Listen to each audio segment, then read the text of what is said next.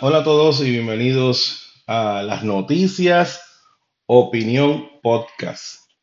Siempre los miércoles me gusta tratar de resumir la semana o tratar de hablar de, la, de las noticias eh, más importantes, ¿verdad? Que, que ocurren durante los primeros días de la semana, hoy miércoles, ¿verdad? Miércoles que comúnmente se le llama el, el ombligo de la semana, la mitad de la semana, y es el día donde pues eh, saco mi tempito para entonces poder eh, hablarles a ustedes sobre las cositas importantes, sobre noticias, sobre lo que ocurre en Puerto Rico. Y hoy tenemos, vamos a hablar un poquito de lo que pasó con Kevin McCarthy, el, ex- ex speaker de la Cámara de Representantes de los Estados Unidos por el Partido Republicano. Quiero dar mi, mi opinión de lo que está pasando en Estados Unidos y las cosas que me preocupan.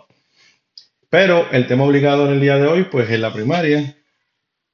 Eh, o sea, yo creo que los partidos políticos en Puerto Rico están viviendo eh, un momento bien delicado en su historia como partidos políticos. Vemos que ya el Partido Popular Democrático en estos momentos, en estas elecciones 2024, se está jugando eh, su futuro en el sentido de que si van a ser ellos la, la otra fuerza política dominante de Puerto Rico, porque no puedo decir la segunda porque el Partido Popular ganaba elecciones, ganaba, ganaba este, eh, sus representantes, o sea, tiene alcaldes eh, en, en- en diferentes alcaldías, eh, han dominado la Cámara, han dominado el Senado, han dominado la gobernación, hasta los otros días tenían un poder bastante amplio en tanto en las Cortes de Puerto Rico como en las oficinas de gobierno. Y aparte de que, pues, es un partido con mucha tradición, o sea, no podemos, yo no puedo decir que el Partido Popular era una la segunda fuerza electoral de Puerto Rico, pero sí, este, en estos momentos, pues, está debilitado, está debilitado. Y lo que vamos a confirmar en el 2024 es si verdaderamente van a, van a seguir, va, va a seguir siendo la otra fuerza electoral o simplemente, pues, eh, el tiempo pasa ¿verdad? El, hay un, está el irremediable paso del tiempo y a lo mejor pues puede que ese irremediable paso del tiempo nos esté diciendo que el Partido Popular Democrático no, no le ofrece al pueblo puertorriqueño eh, futuro, alternativas para ese futuro. No lo sabemos, vamos a esperar. Yo, yo quiero esperar el 2024, yo no quiero estar hablando de más porque a veces, este, ¿cómo te explico? A veces uno piensa que los partidos están destruidos y de repente pues yo no sé qué pasa y hay un, eh, eh, ocurre algo especial y pues vuelven a revivir. Pero vamos a coger eso, el Partido Popular Democrático antes de entrar a la primaria, McCarthy, este, el yo no sé dónde, yo no sé dónde, dónde está este, ubicado el Partido Popular Democrático, yo no sé este, qué, va a hacer el Partido Popular Democrático, sale la noticia de que no tienen este, una adecuada representación, o sea, no se sabe quién va a competir por el Partido eh, Popular Democrático en San Juan, una importante plaza de Puerto Rico. Este, en las demás plazas importantes, pues no se sabe si el Partido Popular eh, va a competir o cómo va a competir. Este, está bien que, por ejemplo, este, Guaynabo o tal vez este Bayamón, pues no se sepa quién, quién va a ser el candidato, pero San Juan debería, debería de tener un candidato. Sabemos que Carmen Yulín le hizo mucho daño al, pa- al Partido Popular Democrático en, San Juan, al PPD. Eh, sabemos que esa derrota que tuvo el, Partido Popular llegó, el PPD llegó tercero en San Juan. Tercero San Juan, y San Juan es la capital de Puerto Rico, una ciudad importante, importantísima, que comúnmente fue bastión, bastión PNP, pero luego pues todo eso se transformó. Este, pero no sabemos este, quién va a competir. Por la gobernación, todavía nosotros no estamos claros quién va a ser el candidato a la gobernación, se están barajando nombres, no se sabe si va a haber primaria, lo más seguro haya primaria. ¿Sabe? El Partido Popular es un reflejo de lo que es el mismo Puerto Rico, ¿entiendes? El Puerto Rico, mientras tuvo, mien- el Puerto Rico, mi- mientras tuvo las bases de la Marina, tenía unos accesos a Washington, y el Partido Popular tenía unos accesos a Washington. Cuando vino la, la, la vuelta para atrás, fue cuando sacaron la- las bases de la Marina. Este, yo creo que el Partido Popular Democrático debió haber, debió haber peleado la permanencia de esas bases, porque realmente por el, por el deseo de ellos mantener esa paz forzada, esa pax romana, ¿verdad? Que era una paz forzada dentro de sus filas y tratar de continuar ganando elecciones, sacrificaron, sacrificaron los accesos que tenía el Partido Popular Democrático en Estados Unidos. Y eso pues ha costado. Le ha costado a los puertorriqueños porque la visión con que Estados Unidos nos mira pues es distinta. Claro, a lo mejor muchas personas pensarán y dirán, bueno, ¿de qué estamos hablando? Si ellos entraron aquí, conquistaron, hicieron, ¿verdad? Entraron como entraron, este, no debería, ¿verdad? Ser, la actitud, pero hasta ahora, ¿sabes? No hemos visto nada, nada relevante, por ejemplo, nada como unas 936, ¿me entiendes? que lleva a Puerto Rico a quedarse tranquilo y no pensar en cambios de estatus. Para nada. O sea, para nada, para nada. O sea, lo que hemos visto pues es que el Partido Popular Democrático pues perdió los accesos y conjunto con eso pues también el Partido Nuevo Progresista, pero más que nada el Partido Popular Democrático pierde, pierde los accesos, que eran los que iban a Washington, eran los que tenían los contactos, sea, tú no, un Rafael Hernández Colón iba allí, se le abrían las puertas, nadie se burlaba de él, o sea, reconocían, eso, eso se perdió para siempre. Y, y, pues lo que tenemos entonces es el, lo que sigue, lo que sigue es el cambio de estatus. Yo discutía con un amigo acerca del cambio de estatus y, él me hablaba sobre, sobre, que a veces los que patrocinamos la estadidad estamos obsesionados con la estadidad y como que nos olvidamos de administrar y todo lo demás. Mira, este, yo lo que pienso es que en ocasiones, cuando, cuando hablamos de administrar, la, la gente piensa que hay administración en Puerto Rico. ¿Sabe? Lo que más nosotros criticamos los estadistas, criticamos de los gobernadores del Partido Nuevo Progresista, aunque mi pana no lo crea, es que ellos en ocasiones se dedican más y pasan más tiempo y más esfuerzo administrando la colonia que buscando la estadidad. Esa es la gran crítica que nosotros hacemos. Si es por nosotros, si es por nosotros, por nosotros, claro, yo, yo tengo una mente un poquito más abierta, pero si es por, por nosotros, mira caballo, olvídate de todo lo demás. métele 30 millones al estadio y consiga. Si es por nosotros, ¿me entiendes? Si es por el estadista puro, ¿me entiendes? Pero yo tengo que tener una mentalidad más abierta, ¿me entiendes? Porque también yo entiendo que el partido PNP, si no da un servicio a la ciudadanía y si no administra unas cosas importantes de la ciudadanía, pues va a perder elecciones. Y el ganar elecciones es importante porque te sitúa en unas posiciones donde tú puedes ejercer una influencia y donde tú puedes mover política pública. Vamos a aclarar algo, vamos a aclarar algo que yo creo que tiene que estar en la mente de la gente. La estadía no viene automática. La gente piensa que la autoridad, la estadía es cuestión de ir a Washington, pelear un rato con unos legisladores y la estadía va a venir.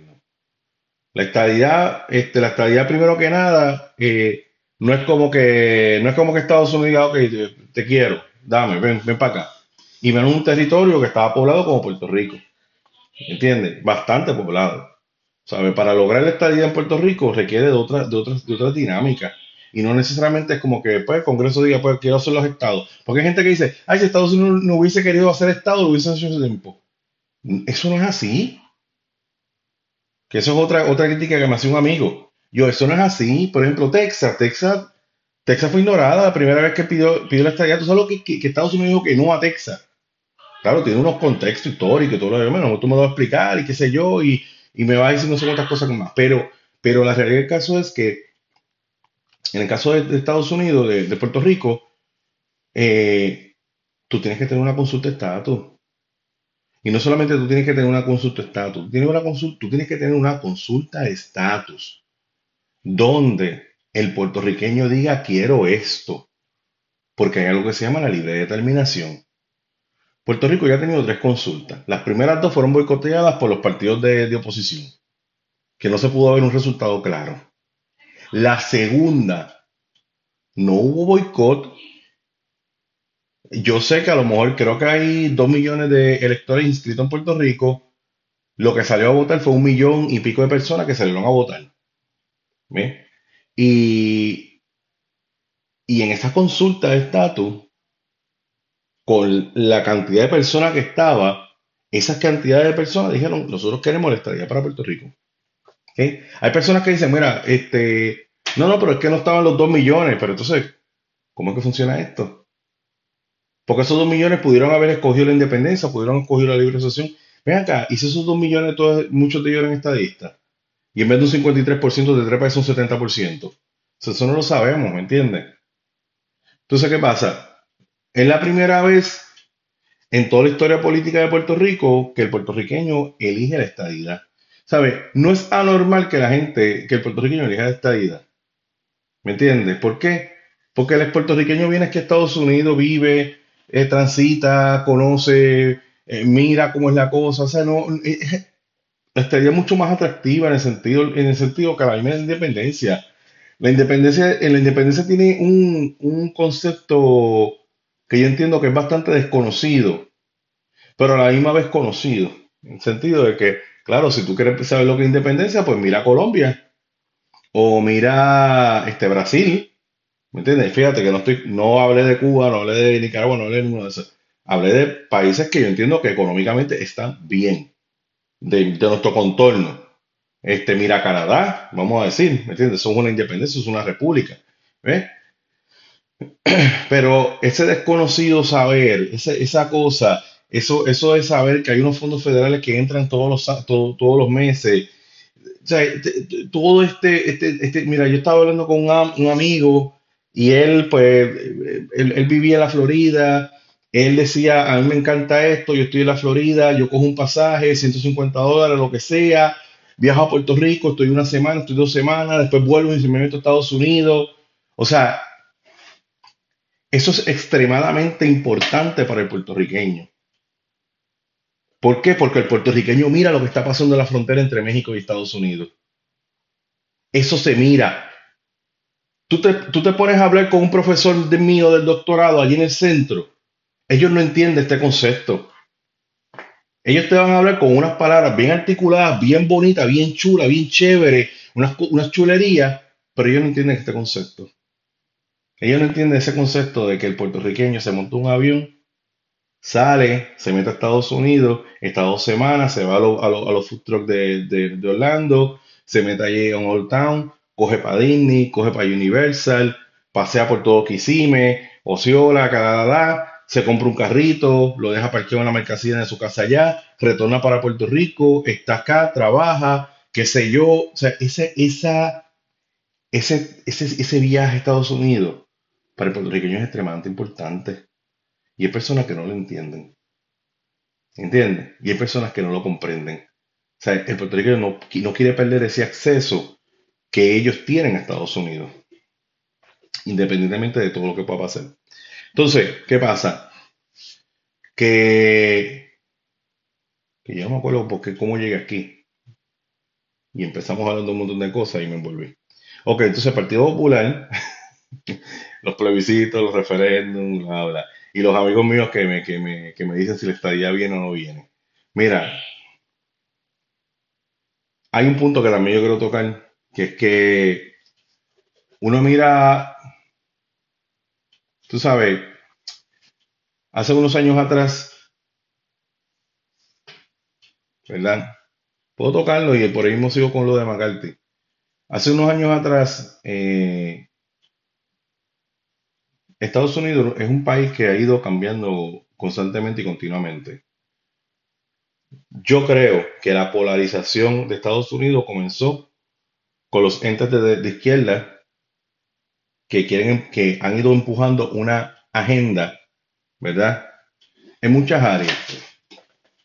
Una agenda anticapitalista, una agenda anti valores tradicionales, una agenda de todo tipo. Y eso lo ha venido, lo, ha venido haciendo los sectores este, eh, de, de izquierda. Yo creo, y si me equivoco, me equivoqué, pero yo creo que Donald Trump eh, no es que sea la respuesta, pero es una persona astuta y dijo, ya yo sé en el barco que yo voy a montar, ya yo sé en el tren que yo me voy a montar. Y yo me voy a montar en el tren del conservadurismo. Donald Trump tiene unos valores conservadores a niveles económicos, pero yo no creo que Donald Trump tenga unos valores conservadores eh, a niveles morales. Tal vez a niveles, eh, eh, a niveles sociales, pues él tiene su visión de, la comunidad afroamericana, ¿verdad? Y él en, unas ocasiones, por hablar de más, pues se metió en problemas. Él habla de más a veces y yo, y yo tengo que entenderlo. ¿Sabes? Eh, Donald Trump, eh, cuando prende, pues hay que darle una bufeta para que hable y sin para que calle. Este, pero claro, muchas de las cosas sabe por qué la está diciendo.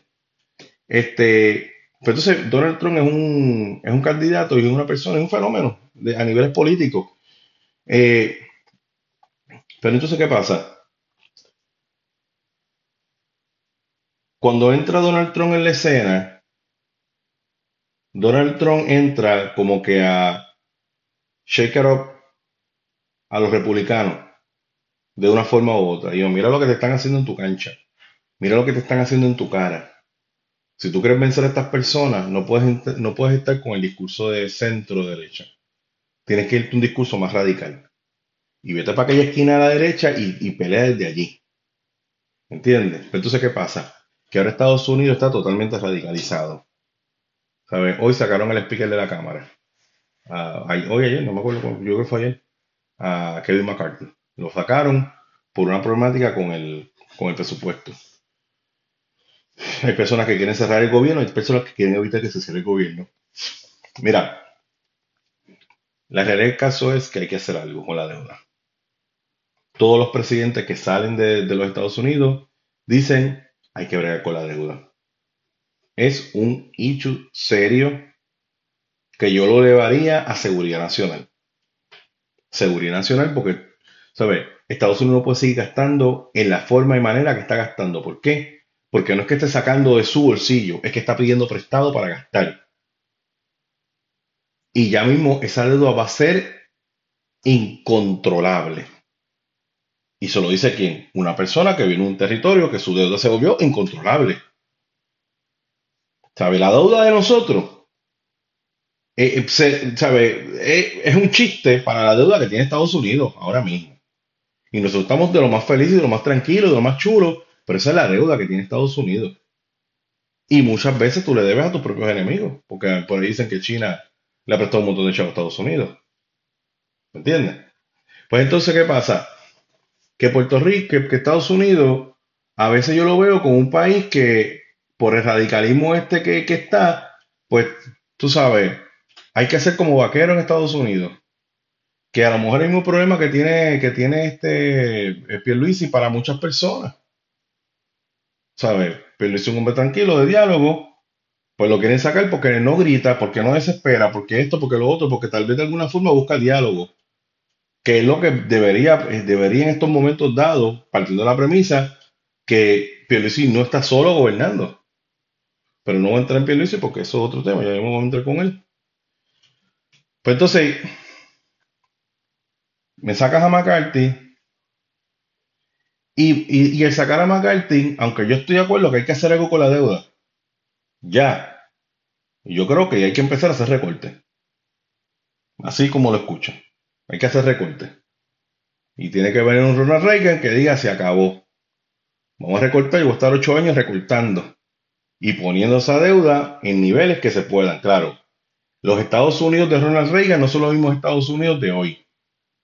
La, la concepción y la, la composición eh, social de Estados Unidos es totalmente diferente a aquellos americanos. Aquellos americanos podían creer en la responsabilidad fiscal. Ahora mismo tú tienes un montón de social eh, warriors justice que no van a salir de la calle. No van a salir. Como pasa en Francia, que se, se tiran a... No van a salir. Porque a veces la gente no entiende qué es el Estado y para qué es el Estado. ¿Entiendes? Pero eso es un tema que no quiero tocar ahora porque quiero tocarlo en el sábado con Manny. Porque hay unas cosas muy feas que vi eh, de un pueblito en Estados Unidos y quiero discutir esas cosas con ustedes el, domingo con Manny, el domingo de, café con Manny Kile. que ya, ya, ya salió, no sé, yo, yo- ya pronto vamos a tirar otro capítulo y lo vamos a poner en las redes para que lo escuche, pero quedó bien brutal. Entonces, ¿qué pasa? Ahora nosotros tenemos un grupo de personas en Puerto Rico que aunque yo, a la hora de la verdad, yo, yo estoy en Estados Unidos, yo no voy a votar por Biden, yo voy a votar por Trump. Porque hay unas cosas que está haciendo Biden que está lo loco. Primero que nada, él está senil. Vamos a empezar por ahí. El hombre se queda dormido. Da un mal ejemplo. Segundo, yo no soy demócrata, no creo en los postulados demócratas, por ejemplo, por lo tanto no puedo votar por él, no me da la gana de votar por él. Y segundo, pues, soy conservador y me, me gusta, pero hay algo en el conservadurismo que a mí me está agitando y me está molestando, y es que hay demasiado mucha fantasía, hay demasiada mucha teoría, hay demasiado de, de mucha cosa que a mí me, me saca y me prende en candela. Ayer para mí me tira cosas y yo, chica, de verdad no sigues tirándome cosas, brother. Que si Hawái cayó un, rayo del cielo y quemó la- la- las plantaciones. Que si los Rockefeller. Que si el Bay Gate. Que si, ¿sabe? Tantas cosas. Yo, mira, mano, brother. Cógelo con calma. Anyway, ahí salió este Nelson Albino, que es analista, no sé qué rayo es, es del Partido Republicano. Ese hombre pelea con todo el mundo. ¿Sabe? El tipo pelea con todo el mundo. Con los aliados o con los que no son aliados. Con todo el mundo. No importa quién sea, él pelea. O sea, su misión es pelear, él nunca está de acuerdo, él siempre está insatisfecho, siempre todo el mundo lo está haciendo mal. Pero él dijo algo que a mí dijo, y yo dije, pero ¿qué le pasa al loco este? La estadidad es woke. ¿De qué diablo tú estás hablando, canto normal? Tú sabes, Estados Unidos, Puerto Rico había logrado eh, esta, esta, esta cuestión de que tanto republicanos como demócratas cohabitaban bien dentro del partido no progresista. Pero ahora entonces se ha creado una división entre demócratas y republicanos en el partido PNP. Cuando nosotros, cuando nosotros no somos Estados de los Estados Unidos, esa guerra y esa batalla tú tienes que dejarla para después, no ahora. Se supone que todo el mundo, el objetivo principal es la estadidad. Después nos matamos. ¿Por qué? Porque cuando la cosa es de Puerto Rico se haga Estado, o sea, Puerto Rico se haga Estado, esas caravanas demócratas, tú vas a tener a, Ricky Rosselló al lado de, la otra loca esta, de la, la alcaldesa de San Juan, Carmen Yulín, y van a estar jangueando por ahí. Y tú vas a tener a lo mejor a Tatito al lado del tiburón de, de Rivera.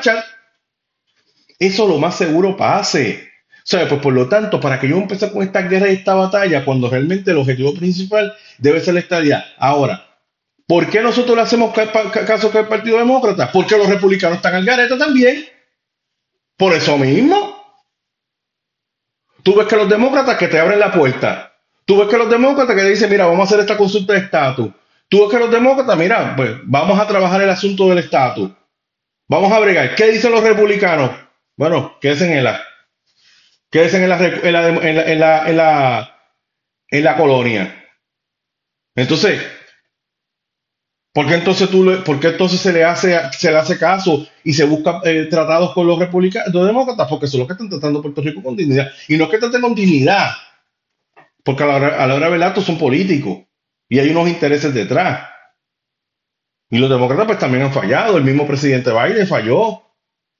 Luego de tantas cosas que habló, mira, no ha movido la estadía como se, como, como se pudo mover. Pero dentro de todos son los que más, claro, siempre hay que tener cuidado con los republicanos, lo- con los demócratas. ¿Por qué? Porque los demócratas de la boca por fuera dicen muchas cosas bonitas, pero cuando a la hora de la verdad, cuando hay que actuar, no hacen nada. Y simplemente están diciendo un discurso bonito para sonar políticamente correcto. Pero la verdad no. Pero, pero en el análisis, lo que está claro, el que, el que no conoce política, pues no sabe estas cosas. Pero en el análisis, análisis, análisis, los demócratas han sido afín con la, con la, con la estadidad. Por eso, ¿por qué te, por qué te tiene que extrañar que entonces el gobernador tenga mayor? Oye, tú tienes a Jennifer González, que ella es republicana. ¿Qué ella ha hecho para alcanzar la, la estadía por parte de los republicanos? Nada. Nada, no pudo hacer nada. Nada de nada. Pues entonces, esto es una reacción. ¿Me entiendes? Esto es una reacción. Muchas veces, pues, el puertorriqueño reacciona. Y muchas veces, muchas personas reaccionan a la persona que te trata bien. Y si de alguna forma el Partido Republicano, Demócrata, perdón, pues logra unos acuerdos con los puertorriqueños, pues ya no es extrañar, pero yo creo que tú tienes que quitarle el label de que Puerto Rico sea un, que de que la estadía de Puerto Rico es una, estadía demócrata, woke. ¿Por qué no? O sea, que para ti es más importante. Que para ti es más importante. Esa es la pregunta que uno tiene que hacerse. Sea, para mí es importante lograr la estadidad y después uno se mata con las demás cosas. ¿Sabes? Yo sé, que- yo sé que Puerto Rico tiene armas republicanas. A nivel de valores morales, tiene, una, tiene, tiene armas republicanas y es conservadora. Pero entonces los, los republicanos, los demócratas le dan cariño. No es que nos dé el mayor de los cariños, pero nos dan cariño. Por lo menos sabe dónde estamos ubicados, pero los partidos, los republicanos, ¿qué, qué mensajes dan los republicanos cuando están en, lo- en la- en las tarimas? Cuando tienen la oportunidad de hablar de Puerto Rico, ¿qué mensajes dan? Muchas veces son mensajes racistas. Pues entonces, mira, entrando entonces al tema de hoy, que lo- es que lo, de verdad que lo has olvidado, está la primaria de, eh, de entre Jennifer y Pierluisi. Ya Jennifer González dijo que se va a tirar, Pierluisi también dijo que se va a tirar. Fue el domingo que, que dio su anuncio. Es un, un momento delicado para los partidos fuertes debido a, a las alternativas que están surgiendo a niveles electorales, este, debido a que la pasada este, elección pues fue por bien poquito lo que, lo que ganó la gobernación del Partido Popular Democrático, y no solamente eso, el Partido, eh, los partidos no progresistas, pero no solamente eso, el Partido Popular Democrático también perdió un montón de electorado, o sea, no es algo así casual. Pues por lo tanto, este, es un momento delicado que a mí me hubiese gustado que el Partido, eh, que el partido No Progresista fuera extremadamente unido. Agua. A esa consulta, pero pues, las cosas no son posibles. Entonces, eh, nos vamos a una primaria entre Jennifer González y Pedro Pierluisi. A mi entender, Jennifer va de error en error. O tal vez es que Pedro Pierluisi y su equipo de campaña han sido tal vez astutos en saber cómo revertir todo lo que hasta el momento ha tirado J. Go. Pero hay que reconocer algo, y esto hay que tenerlo en cuenta. Son ocho meses de primaria, hasta el verano 2024 cuando son las primarias. Por lo tanto, ¿sabes? Esto es un freaking maratón, donde tú te puedes confiar y decir, ah, este dijo aquello, la otra dijo lo otro, y a lo mejor por, por momento tú sentiste que estás en control de esa primaria y tal vez por momento tú sentiste que no estás en control de la primaria. Por lo tanto, aquí ambos candidatos tienen que tener la guardia en alto y porque tú veas que a lo mejor este Jennifer González no ha logrado calar, no ha logrado decir lo correcto para mover la masa PNP, porque ese es el problema que yo creo y es el problema grande que estoy viendo en, en- en- en Jennifer. Ella no está moviendo el PNP del corazón del rollo. Ella, ella está, ella pretende ganar con la periferia de tal vez unos cuantos estadistas que escuchan el mensaje de la izquierda y tal vez que gente de la izquierda en la primaria vote por ella, pero hay que ver una cosa. Si el Partido Popular tiene primaria y si Movimiento Proyecto, eh, pero el Proyecto Dignidad también tiene primaria, ellos no van a cruzar línea para darte voto a ti. Tú sabes. Yo creo que todo lo que ella está diciendo, ella debió haberlo dejado para, si gana la elección, la primaria, pues dejarlo para las elecciones y tratar de convencer a las demás personas, pero ahora, de esto. Lo importante es saber qué queda del PNP luego de esta intensa primaria, porque va a ser intensa. Yo noto mucho que las personas que están defendiendo, que están alrededor de, Jennifer González, son personas bien adultas. Tienes a Gucusa, que es como su, su mentora, pero ella ha dicho unas cosas en un libro bastante fuertes acerca de la, de la, eso fue mi por ahí corriendo, este, de la comisionada residente, tienes a Palga, que Palga ya no, no tiene este, el, el mismo empuje que tenía antes, un hombre bien adulto. Pero anyway, eh, hay unos errores que yo entiendo que ha hecho este, Jennifer González y eso yo quiero hablarle ahora rapidito. Y también hablaré de, de, cómo, se, de cómo se percibe a Pedro Pierluisi. Una nota bien importante porque me gustaría que la gente estuviera clara, ¿verdad? Y, y sepa Este, no favorezco la primaria. Creo que es una estupidez. Creo que no se debió haber hecho.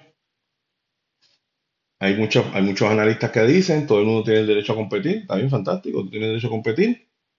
Pero puede, puede que ese, ese, ese capricho egoísta tuyo de querer competir puede que traiga mayores problemas. Yo prefiero ganar o perder con Pierluisi, pero que ese partido se mantenga unido, no fraccionado, a que está sucediendo lo que pasa ahora, que producto de esa primaria que desune el partido y que destruye el partido, entonces no solamente perdamos las elecciones, sino entonces no quede partido para el futuro. Y son las cosas. Yo creo que cuando miramos todas las actividades que el Partido No Progresista ha establecido y ha hecho, es el único partido y es el único candidato que mueve masas. ¿Sabe? Los demás partidos no llenan marquesinas. Y claro, cuando, cuando hablamos de, de manifestaciones y de concentraciones, eso es una porquería. Comparado a lo que movía, por ejemplo, un perro Rosselló en su tiempo. Lo que movió Aníbal lo que movió Sila, lo que movía Carlos Romero Barceló, lo que movía Rafael Hernández Colón, ¿me entiendes? Que había que, separar el, escambrón completo y allí eso que ellos se llenaba a capacidad, eso ya no se va a ver y tal vez no se vuelva a ver en, los partidos porque hay mucha, mucha insatisfacción. Así que partiendo de la premisa, pues mira, a lo mejor esa sea la reacción de la gente, ¿verdad? Y entonces no volvamos a ver ese tipo de manifestaciones o a lo mejor no lo sabemos. ¿Ok? Pero entonces han habido una serie de errores que yo he visto y quisiera, quisiera comentar. Primero, ella condenó al gobierno PNP en vez de enfocarse, imagino que usted lo habrá escuchado, en el gobierno o en el gobernador. Cuando yo dijo que Puerto Rico va por mal camino, fue un ataque directo a todos los que estaban trabajando en el gobierno PNP. Esto es algo que los analistas afín con ella han dicho. ¿Ok? Mira, esto es lo que a lo mejor no escucha en otro lado. Si usted se fija, desde que comenzó a gobernar Pedro Pierluisi, desde el día 1, desde el día 0, hasta nuestros días, en los primeros días de la gobernación, se trató de utilizar cualquier tipo de las excusas y de las cosas que está diciendo Jennifer González para provocar un golpe de Estado en contra de, de, Pedro Pierluisi, similar al que se le dio a Ricky Rosselló en el 2019. O sea, los gobernadores que han ejercido el cargo por parte del Partido Nuevo Progresista después de el gobernador Ricardo Rosselló van a gobernar bajo la premisa de que en cualquier momento ellos pueden tocar la ficha o tocar el cable equivocado y pueden provocar una explosión masiva en Puerto Rico que provoque la manifestación y la expresión de un montón de personas frente a la fortaleza para sacarlo. Porque una vez que tú le das un cantazo a uno y cede, pues entonces tú piensas que todos van a ceder. Dentro de esa premisa ha gobernado Pedro Pierluisi. Pedro Pierluisi, aunque, aunque Luma cometió los errores que cometió, entró en la forma que entró y pasaron todas las situaciones que, que pasaron, en el momento, ¿sabes? Hay que, hay que, vamos a enmarcar esto. Pierluisi no solamente fue el que privatizó la Autoridad de Energía Eléctrica, la principal corporación pública de Puerto Rico. Es el gobernador que le dio el dagazo final, firme y permanente, a la UTIER de Puerto Rico, o a la, de la, de Autoridad de, Energía Eléctrica. ¿Sabe?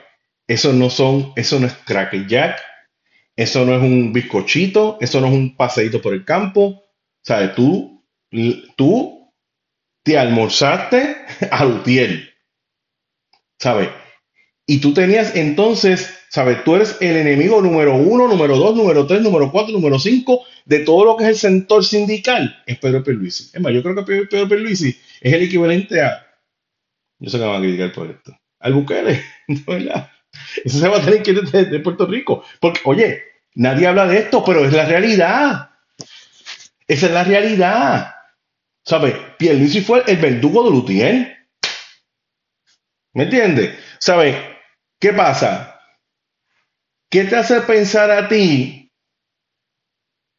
Jennifer González, que volver a repetir la narrativa de los entes de izquierda que no lograron otro verano 2019 te va a funcionar a ti? ¿Me entiendes? No tiene sentido. Y más cuando tú eres parte de la administración, canto loca. Tú eres parte de la administración, tú no te puedes quitar el estigma de que tú eres parte de eso. Porque tú eres parte. Tú corriste en una papeleta con el hombre y tú representas, tú, tú representas a ese gobierno. O ¿tú te crees que la gente es tan boba de que, oh, pues está bien, eh, vamos a votar por, Jennifer González y en las elecciones vamos a votar por ella también. O sea, en primaria votamos por ella y en las elecciones, porque ella viene con algo diferente. ¿Qué diferente en hecho cuarto? Tú no puedes vender esa idea. Yo creo que jamás y nunca vas a poder vender esa idea. ¿Ok? Segundo error que yo encuentro es lo mismo, unirse a la narrativa radical de la izquierda de Puerto Rico, que estuvo los dos primeros años, me adelanté en el punto, que estuvo los dos primeros años de Pierluisi con la ilusión de darle un golpe de Estado al gobierno. Eso no fue una buena idea. Jay Go, no solamente, puse Jay Go, pero Jennifer González. Eh, Jennifer González no solamente se unió a las narrativas de izquierda en contra de Pierluisi. Escuche bien, que tal vez no lo has escuchado por ahí. En el 2019 también se unió a las narrativas de izquierda, porque aprovechando el momento de habilidad, del gobernador Roselló le dijo, debería renunciar. Debería renunciar. ¿Me entiendes? Pues que está viendo el, sabes, tú tienes que convencer, óyeme, tienes que convencer al PNP. En estos momentos tú no tienes que convencer al pueblo, a Puerto Rico entero, no es al PNP. Pero claro, Puerto Rico, PNP es bien grande en Puerto Rico. Es al PNP. Y con ese tipo de narrativas tú no convences al PNP. Lo que te hace es, más antipática al PNP. ¿Ok? Eh, otro error que yo entiendo que hay por ahí, que a lo mejor lo corría, déjame dar muchecito de agua que estoy ahogado.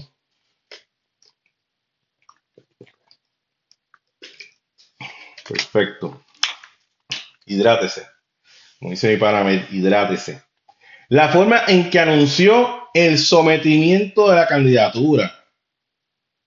Mire, señora, ¿tiene tropas o no tiene tropas? Amiga, si no tiene las tropas, ¿para qué te estás tirando? ¿Por qué te estás tirando? Digo, a lo mejor tú entiendes que en una elección tú ganarías. Guess what? antes de la elección, tú necesitas ganarle a Rosellón, a, a Pierluisi en una primaria. Así que no importa lo que diga la, no importa lo que diga la encuesta del, del Nuevo Día y todas las encuestas que tú puedas. Si tú no estás segura de que verdaderamente tú tienes el power para vencer a Pedro Pierluisi en primaria, ¿por qué te estás tirando? ¿Sabes? a mí me parecería un up, eh,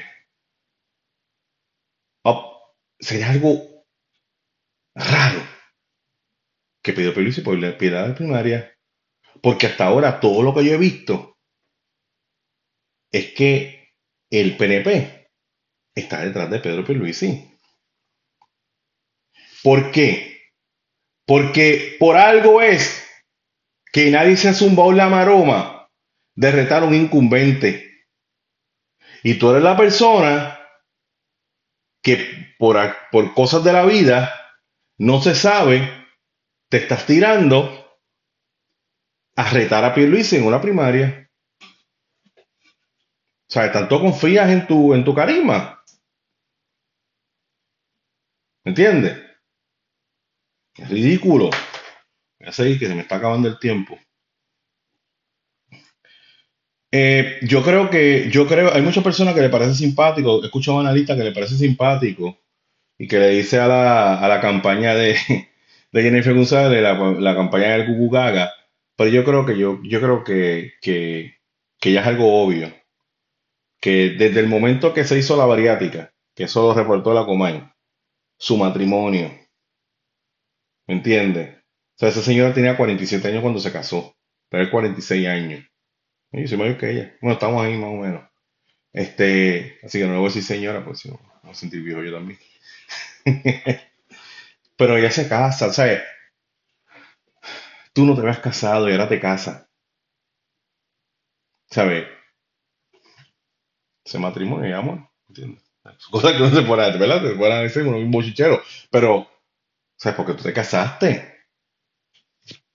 Tú te casaste porque querías ser gobernador de Puerto Rico, ¿en serio? Porque tú representas unos valores conservadores, porque eres parte del Partido Republicano y querías tener un matrimonio. ¿En serio? Esa señora hace lo que sea por ganar una elección, por el amor de Cristo. ¿Qué es esto? Entonces, con la facilidad que ella utiliza su embarazo para desviar la atención en momentos claves cuando realmente no sabe ni qué contestar. ¿Qué es esto? Es una mala persona. Y ahí fue el gobernador Domingo y habló de que sometió su candidatura y detrás ella salió con el, el gender reveal y no sé cuántas cosas más. ¿Qué es esto? Yo prefiero la discreción de un gobierno. Y yo prefiero la discreción de un gobernador. El gobernador se divorció. Esas cosas pasan en el mundo de los humanos. Tiene su pareja. Una cosa bien privada. Nadie se entera, no tiene que hacer campaña con eso.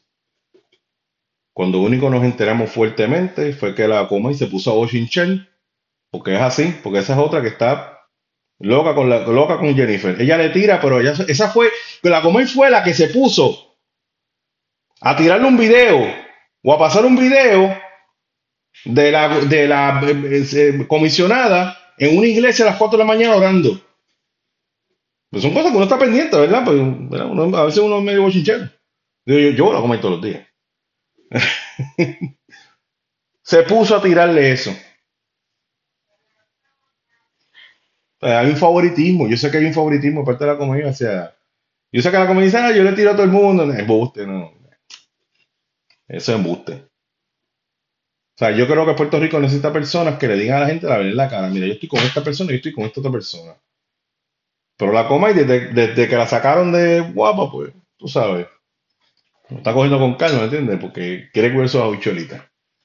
¿Eh? Entonces, pues siempre tratamos de. Estoy con el pueblo el pueblo de que muchachos. Hay, por más que él el ojo, y es lo que le puede pasar al PNP también, por más que nosotros hagamos, siempre vamos a ser enemigos de esta gente. Y nunca nos van a valorar. Así que vuelvo a trabajar en narrativas anti-izquierda, que eran bufiadas. Vuelve a sacar los videitos en contra de Eliezer Molina, que son bufiadas. Vuelve, otra, vuelve con eso. Y deja de estar lamboneando, porque a la hora de la verdad, como quiera te van a sacar. Esa gente te odia, no te aman. Acabó. El mismo Ferdinand, cuando tenga la oportunidad de darte una pata por el te la va a dar. Escucha. No quiero decir que se los dije, pues se los dije. Como dice la tabla Colón. Ok. Yo, yo, yo encuentro que es un error estar continuamente, la familia, este otro, aquí para allá, utilizar. Porque entonces, ¿cómo, ¿cómo yo estoy viendo esto? Yo estoy viendo pues, que ya hizo todo este movimiento, pero era porque yo quiero estar en posición para hacer la próxima gobernadora de Puerto Rico. Entonces, estamos hablando de improvisación, estamos hablando de, de, una, de unos valores que son, de unas cosas que no, a mí no me agrada mucho. No me agrada mucho. O sea, esto demarca que, que, que esta señora hace lo que sea por ganar las elecciones. En cuanto al Partido Republicano, pues, ¿verdad? Dicen las malas lenguas que ya no tiene ningún tipo de, de, injerencia en el Partido Republicano, que no la respetan, que no la valoran, que no, ¿sabe? Ella puede vencerse como esto, pero las malas lenguas dicen que eso. Cucuz en su libro, que esto, pues imagino que esto lo habré escuchado, hoy lo dijo este Leo Díaz, que Jennifer González se dedica a entretener, a confundir y a enajenar. Tío vivió de Ferretti y la acusa de traicionera. Y pues en el momento cuando sacan speaker en la Cámara McCarthy, ella estaba aquí en Puerto Rico Pero a nosotros lo que nos gustaría, que también lo dijo Leo Díaz, ¿verdad? Que son cosas que a lo mejor yo te escuchó, eh, que ya tuviese la misma disposición y fuerza y carácter para exigir y buscar de alguna forma que esos compañeros de ella republicanos, ¿verdad? Del Partido Republicano, pues voten a favor de la estadía o, o patrocinan o, o muevan proyectos a, favor de la descolonización de Puerto Rico, sea cual sea la vía, porque a lo mejor la descolonización sea por la independencia, pues fue por la independencia. ¿Qué vamos a hacer? Pues los que somos ciudadanos americanos y no queremos pasar por ese, por ese calvario, pues pagamos 150 pesos y nos metemos en Kissimmee a vivir. y ya, ¿qué vamos a hacer? Pues, y los que son puertorriqueños pura cepa, como mi pana, como mencionar el nombre del hombre, pues que se quede, porque él tiene miedo que porque los americanos le roben la playa, porque parece que con la estadía, pues los americanos van a arrollar la playa y se la van a llevar a Estados Unidos. Los otros días me decían, no, porque es que los americanos necesitan agua. Y por eso tienen a Puerto Rico, porque Puerto Rico tiene mucha agua. Y yo se ve que tú lo has visto en Mississippi.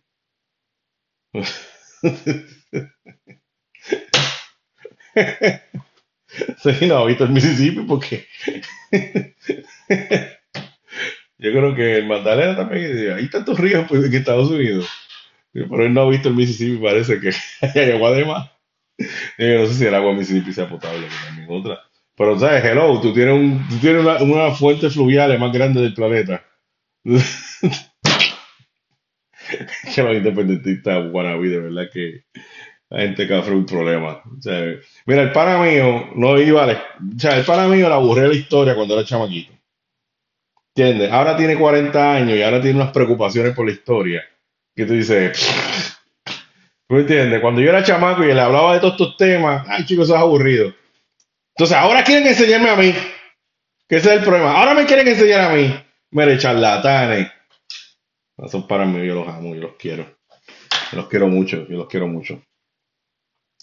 Tío dividió de Ferrer, la acusa de traicionera y bla, bla. Vuelve a meter la pata. La propuesta de tomar los ahorros del Fondo General para pagar la deuda de la Autoridad Energética fue criticada por John Mott, fue criticada por Zaragoza y todo el mundo la ha criticado. Le ha dicho, canto de loca, no puedes hacer eso porque nos estamos buscando que, que, los, que los de, a los que le debemos este, nos reduzcan la deuda. Si tú empiezas a decir que puedes pagar el dinero, pues entonces, pues, ¿sabes qué? Se acabó el trato y cuidado que pase ahora. Y si pasa ahora, vamos a aplaudirle. Gracias, Jennifer. Chavaste el trato. Ahora volvemos otra vez al Square One, gracias a ti. Entonces tenemos una persona, si eso pasa, vamos a tener una persona que constantemente no tiene prudencia en las cosas que está diciendo. Eso como rayo tú quieres gobernar el país. Esto ya está cuadrado, pues entonces yo vengo a decir, entonces como yo quiero, ¿verdad? Guillarme de que, yo quiero, yo quiero guiarme del que ¿verdad? De que nadie me favorece, ¿verdad? Y, y hay mucha gente que dice que no se puede, yo digo que se puede. Es ridículo, es ridículo, es ridículo, ¿verdad que es ridículo? Este. No sé, es ridículo. Con relación al gobernador, pues mira, el, el programa grande que tiene el gobernador, estoy casi, casi acabando ya. Trate de estar en media hora, en 15 minutos, pero siempre me toma tiempo. Que es lo que yo caliento a veces. Me da estos problemas. Con relación al gobernador, eh, gobernador yo pudiera verlo con McCarthy, ¿entiendes? Es una persona que no tiene un carácter así este, explosivo como otras personas. Eh, estamos viviendo en mundos de radicalismo, o sea que tú negociar con la oposición pues es pecado, es anatema es estúpido. Eh, este, pues, lo que se ha dicho es que el, gobernador cede mucho, cede, cede, cede, cede, y eso para, a muchas personas pues no le gustan. Yo creo que cuando tú tienes la, el poder, el poder como, como tal, pues tú tienes espacio para resistirte un poquito más.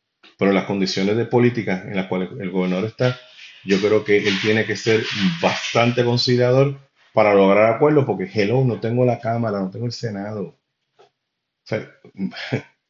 todavía no tenemos secretario de educación, todavía no tenemos secretario de la familia. Ya vienen las elecciones, caballo. ¿Cómo tú le vas a pedir al gobernador que dé cantazo, que dé cantazo y que siga dando cantazo?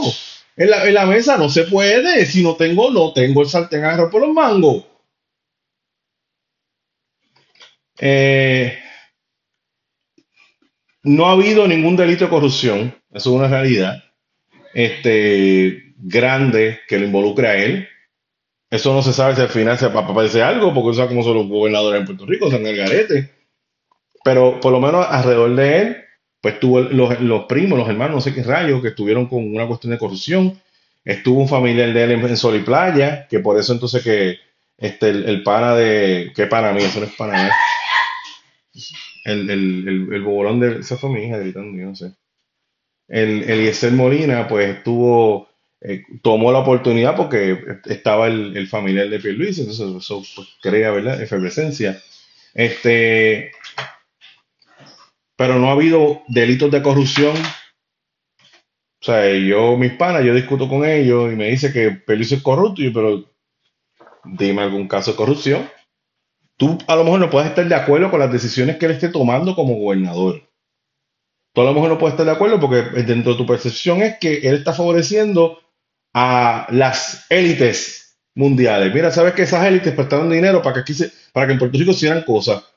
Y en la gran mayoría de las veces se prestó dinero para que se pagara sueldo y nómina y para que se bajara la luz artificialmente. Para eso esas élites prestaron dinero. Y ahora esas élites que te prestaron dinero quieren que tú se lo pagues. Pues la próxima vez no lo hubieses pedido prestado. Mira que fácil. Pero no te quejes. Ni de forma de pochete, ni te vayas por ahí a por el parto, ni a él ni a otros gobernadores. Tú hubieses quedado tranquilo en tu casa porque sabes que no hay chavo, no hay dinero. Pero a puertorriqueño tú no le puedes decir que no hay. Porque eso es, eso es, este, error de Rumble. Pues si no hay. A nuestros padres le dijeron, mira, te voy a subir la luz. ¿Qué? ¿Va a subirme la luz de qué? ¿What? Súbeme la luz para que tú veas. No voto por ti. ¿Y qué hace lo gobernador? Pues, pues, tú sabes, el pueblo manda. Yo obedezco.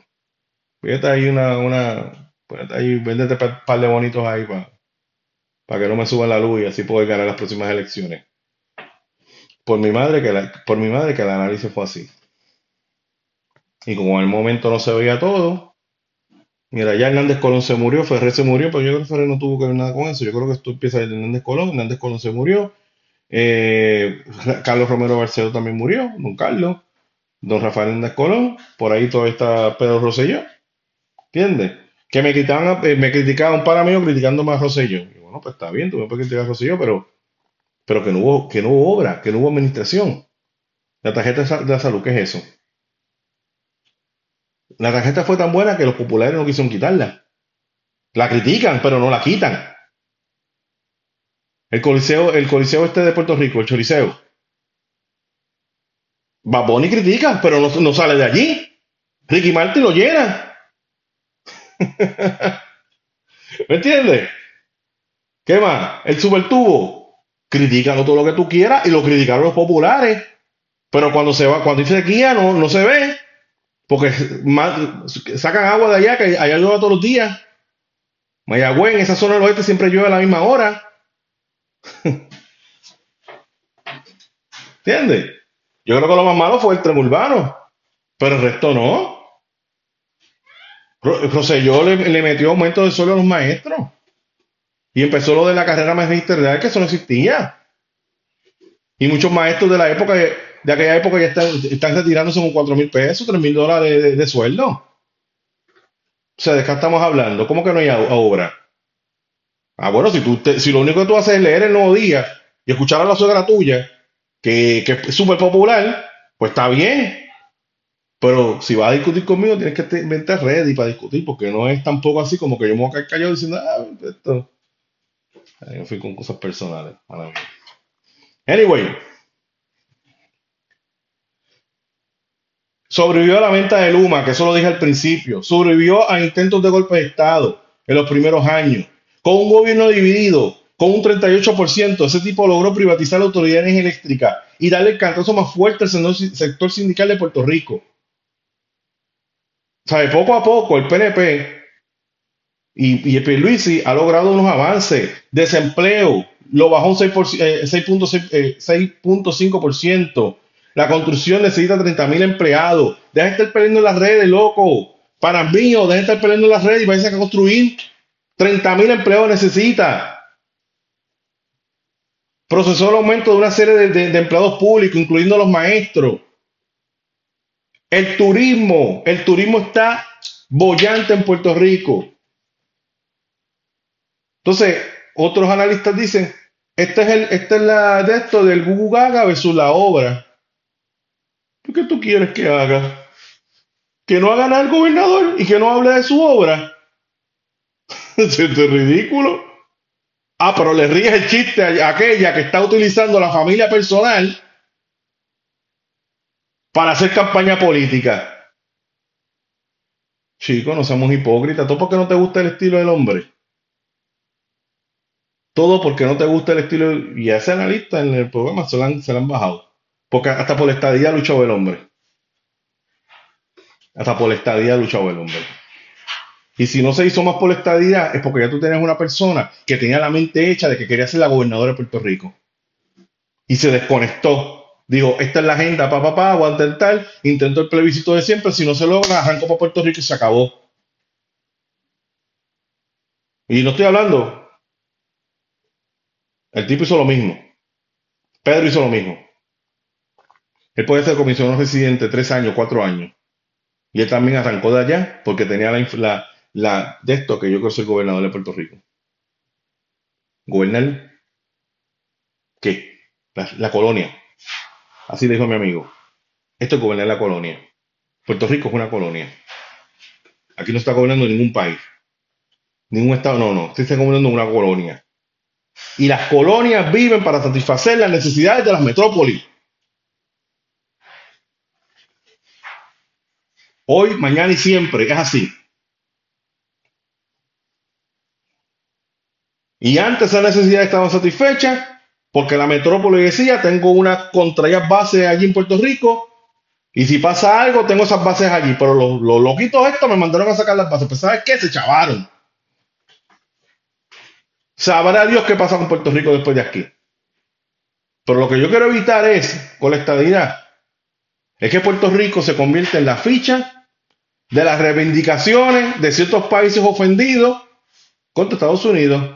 Y que Puerto Rico se convierta en una caña de cañón y esté entre medio de los que quieren reivindicar a América Latina y Estados Unidos. Y suframos, no, lo más lindo sería esto, que de repente Cuba se abra el mundo y Puerto Rico se cierre. Entonces veamos, veamos que Estados Unidos se mete a Cuba porque los locos estos decidieron salir del poder, entonces Puerto Rico se convierte en la próxima Cuba. Bueno, mi gente, esas son las noticias de esta semana. El sábado nos volveremos a ver. Vamos a hablar, vamos a seguir hablando del BRICS. Hablamos de China, un tema bien interesante. ¿Quién es China? Su desarrollo y su proceso. Eh, pero aquí están noticias. Recuerden seguirme en las, redes. Estoy por Skywalker2390, Ralph Queen. También estoy en La Opinión PR en Facebook. Este podcast lo puede conseguir en YouTube en Spotify, en Apple Podcasts. Eh, si te gustó el, contenido, por favor, este, y si te gustó este video, dale like, suscríbete al canal y comparte, que es bien importante. Nos veremos luego.